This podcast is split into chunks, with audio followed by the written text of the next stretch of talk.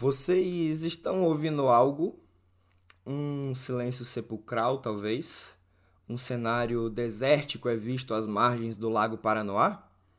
Pois Lula não tem nem 48 horas como presidente eleito e já fez um bem danado ao Brasil. Deixou Jair calado. Tem golpe vindo na boleia e PRF pedindo instruções a subversivos. Eu sou Olavo Davi e se não fosse repórter, eu simplesmente não acreditaria nesse país. Ao contrário do presidente, eu reconheço meus ouvintes e peço licença para contar as novidades de um novo Brasil ou novos Brasis. Eu te falo após a vinheta, no pé do ouvido.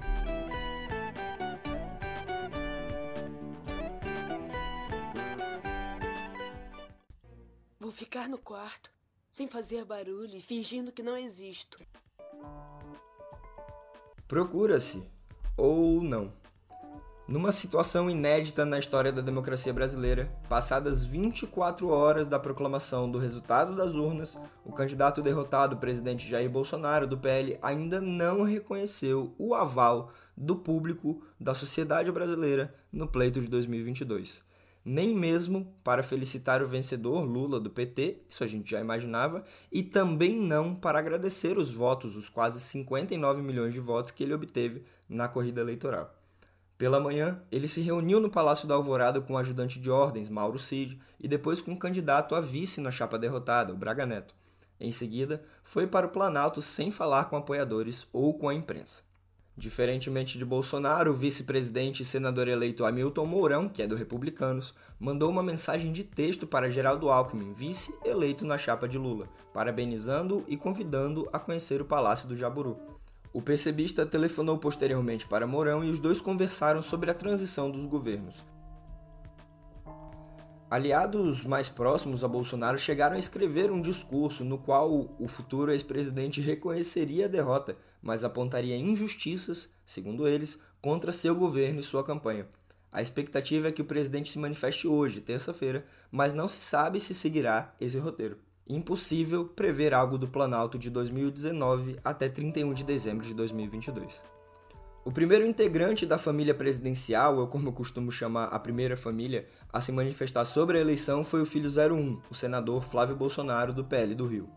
Sem reconhecer claramente a vitória de Lula, ele agradeceu aos eleitores do pai e escreveu, aspas, Vamos erguer a cabeça e não vamos desistir do nosso Brasil. Deus no comando, fecha aspas. Apesar dos barulhos do 01, o assunto que mobilizou as redes ontem foi a descoberta de que Jair e Michele Bolsonaro deixaram de seguir um ao outro no Instagram. Diante dos rumores de separação, Michele publicou uma mensagem dizendo que o casamento vai bem e que a conta do presidente não é administrada por ele. A sempre atenta Malu Gaspar contou em sua coluna no Globo que o perfil é administrado pelo filho 02, o vereador Carlos Bolsonaro, do Republicanos do Rio, que está brigado com Michele e foi proibido por ela de entrar no Palácio da Alvorada. Uma família nada unida e muito, muito oriçada. O futuro ex-presidente Jair Bolsonaro está escondido, mas a tampa do bueiro ainda está aberta. Desde a madrugada de segunda-feira, caminhoneiros bolsonaristas estão bloqueando estradas ao redor do país em contestação ao inconteste resultado das urnas. Até a gravação deste episódio, eram 136 rodovias com piquetes e fogo Brasil afora. Em uma cena pra lá de constrangedora, revelada pelo UOL e depois por diversos outros sites, como o Metrópolis e o Antagonista, os golpistas recebem afagos de um agente da Polícia Rodoviária Federal, aquela mesma que matou Genivaldo numa câmara de gás improvisada e se mostrou minuciosa na fiscalização de ônibus durante o domingo de votação pois na noite de ontem, Alexandre de Moraes, ministro do STF e presidente da Corte Eleitoral, determinou que a PRF disperse os bloqueios em todo o país. Caso a ordem não seja cumprida, a previsão de multa de 100 mil reais diários ao diretor-geral da corporação Silvinei Vasques. Inclusive tem uma fofoquinha boa sobre ele. A decisão se dá em face de pedido da Confederação Nacional dos Transportes, a CNT, a ação dos caminhoneiros golpistas é organizada via aplicativos de mensagens instantâneas, como o Telegram, e não possui uma liderança definida. O Wallace Landim, mais conhecido por Chorão, um dos cabeças do lockout lá de 2018, condenou a paralisação. O Telegram, por sua vez, derrubou ontem dezenas de grupos onde se organizavam os bloqueios. Mesmo assim, conforme o monitoramento do núcleo jornalismo, novos grupos surgem numa dinâmica parecida com a das hidras, na mitologia grega. No fim da noite, só para bagunçar meu roteiro, um grupo de golpistas bloqueou as vias de acesso ao aeroporto de Guarulhos, em São Paulo. Diversos passageiros não chegaram a tempo e muitos voos foram cancelados. Aqui na capital, seguindo a orientação dos setores de inteligência da Secretaria de Segurança Pública do DF, a PM Candanga interditou com blocos de concreto a esplanada dos ministérios. A medida visa impedir que os choferes cheguem à Praça dos Três Poderes. Pouco antes da interdição, uma multidão de 50 bolsonaristas ocupou um canteiro da esplanada conclamando um golpe militar, como sempre, e dirigindo ofensas ao presidente eleito, Luiz Inácio Lula da Silva.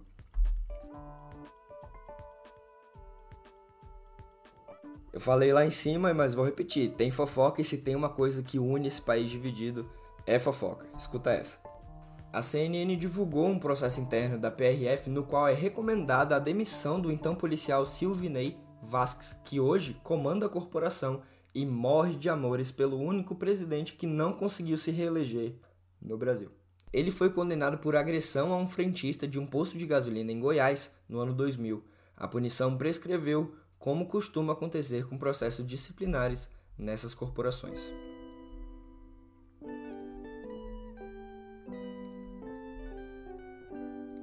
Me, me responde uma coisa aqui. O clima já mudou, não mudou? Aqui em Brasília, por exemplo, a segunda-feira foi de chuva, foi de lavação de alma nessa cidade. E para manter o clima, no caso do mundo, sob controle, a Noruega aproveitou a vitória de Lula para anunciar o retorno do investimento na Amazônia Legal. Vocês já sabem, mas vai que. A Amazônia Legal não quer dizer que é uma parte da Amazônia melhor que as outras, mais extrovertida ou mais engraçada. É apenas a porção do pulmão do planeta sob jurisdição brasileira. Enfim, o ministro norueguês do Meio Ambiente, Espen Barth Eide, desculpe a minha pronúncia, eu realmente não sei falar norueguês, mostrou-se muito satisfeito com o discurso de Luiz Inácio. Luiz Inácio falou em favor do meio ambiente na corrida eleitoral certamente com grande ajuda de Marina Silva. O norueguês afirmou que o Fundo Amazônia, patrocinado por Noruega e Alemanha, tem o equivalente a 2 bilhões e meio de reais em caixa, aguardando um uso. E vale ressaltar sempre que o auxílio fora suspenso já em 2019. O que será que aconteceu em 2019?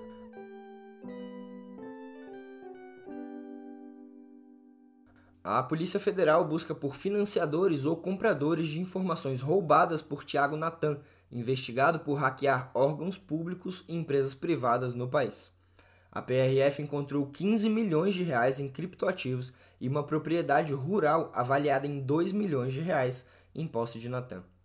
Parte desses valores teria sido adquirida com a venda de bancos de dados roubados. O hacker foi preso em 19 de outubro em Feira de Santana, na Baía de Todos os Santos, suspeito de ser o principal integrante do Lapsus. O grupo é tido como responsável por invadir o sistema do Ministério da Saúde em dezembro do ano passado, quando dados do sistema Connect SUS, que armazena a carteira digital de vacinação, foram apagados.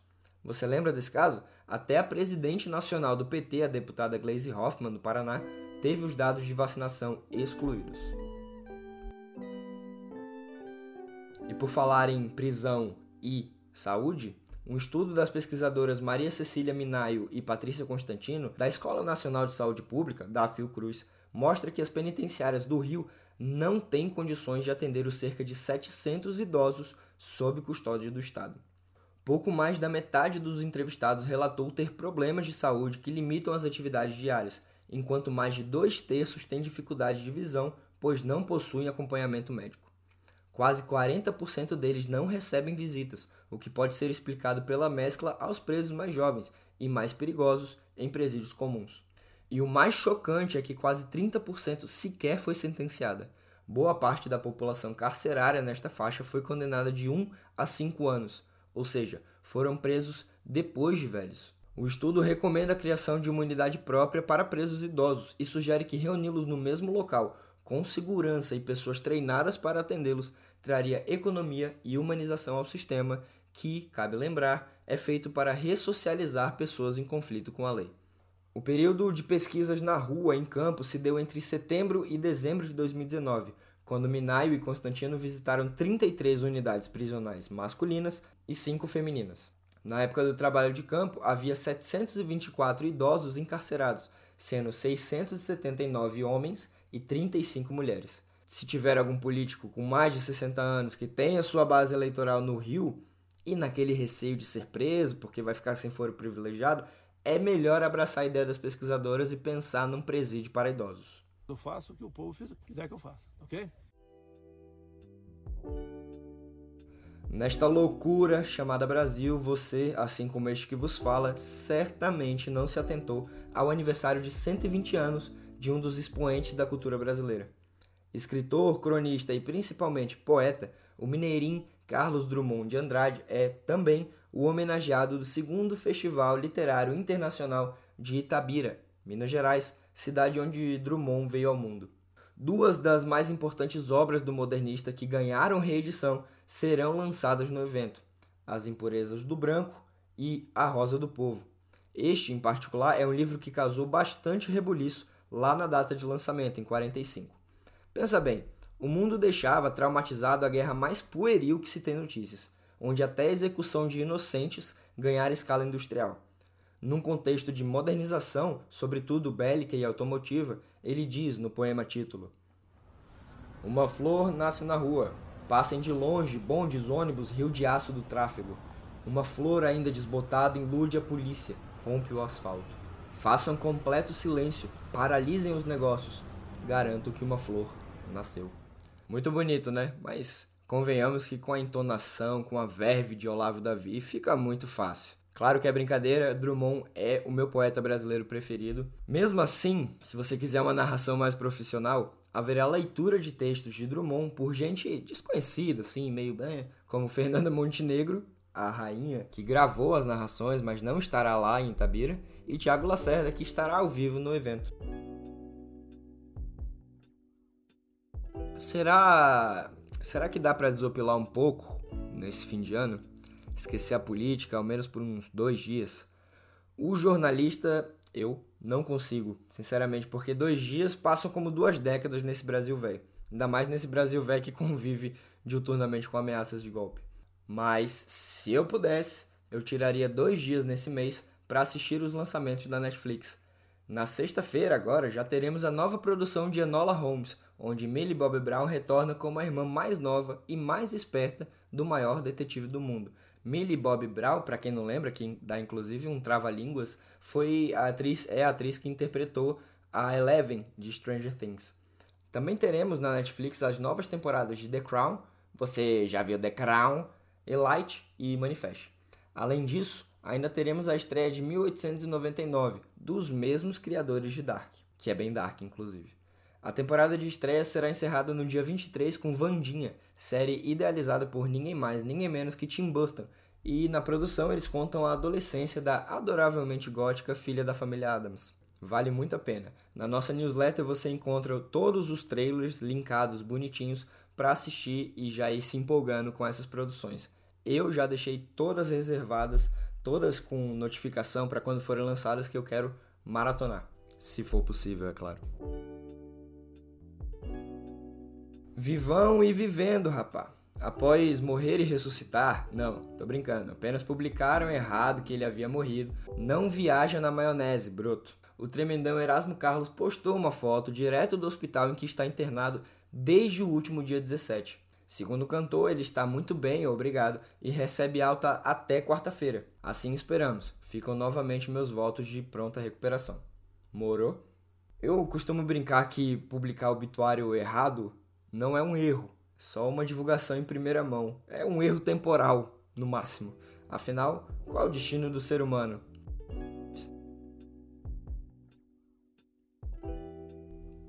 Ih, ficou fúnebre demais. Vamos, não vamos marcar toca e vamos sair do Rio, vamos para Manchester. Noel Gallagher, aquele mesmo do Oasis, lançou ontem um novo single de sua banda, o High Flying Birds, ou Pássaros que Voam Alto.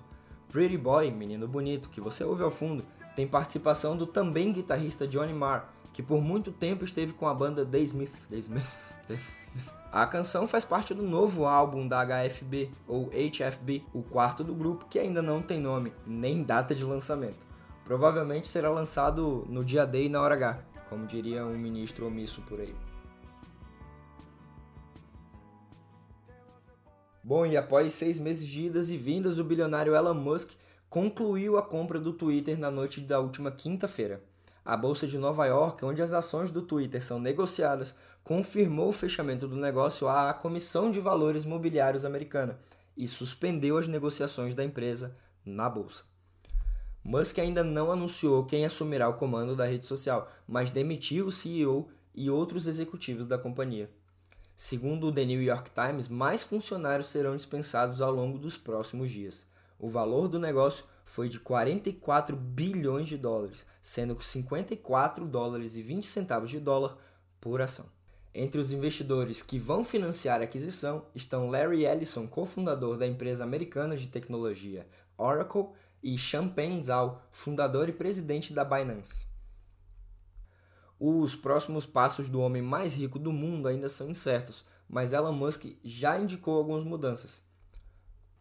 O bilionário anunciou na semana passada que o Twitter terá um conselho para decidir sobre moderação de conteúdo. Além disso, existe a possibilidade de os usuários terem que pagar para serem verificados na rede social. O plano é estimado em 20 dólares mensais, cerca de 106 reais na cotação atual. Eu que já não sou verificado, certamente não serei por um bom tempo. Do Twitter, a gente vai para a rede ao lado. Na manhã desta segunda-feira, usuários ao redor do mundo foram afetados por uma falha no Instagram que suspendeu perfis na plataforma. Influenciadores chegaram a perder mais de 200 mil seguidores e contas de anônimos também foram bloqueadas. Em nota, o Instagram, que pertence à Meta, confirmou que houve uma falha global sim em seus sistemas. A empresa não confirmou quais contas foram suspensas, mas as queixas dos Instagrammers começaram a diminuir no começo da tarde. Eu que tenho parcos seguidores, também já falei que não sou nem verificado, não percebi nada, só fui saber que isso estava acontecendo através da comoção que foi gerada no Twitter. Mas vou aproveitar que acabou no pé do ouvido de hoje para ir lá, dar uma conferida, dar uma contada, ver se eu não perdi ninguém. Se eu perdi, por favor, me sigam de novo. Por aqui, eu fico com a promessa, aquela velha promessa, de voltar na próxima terça-feira. Até mais!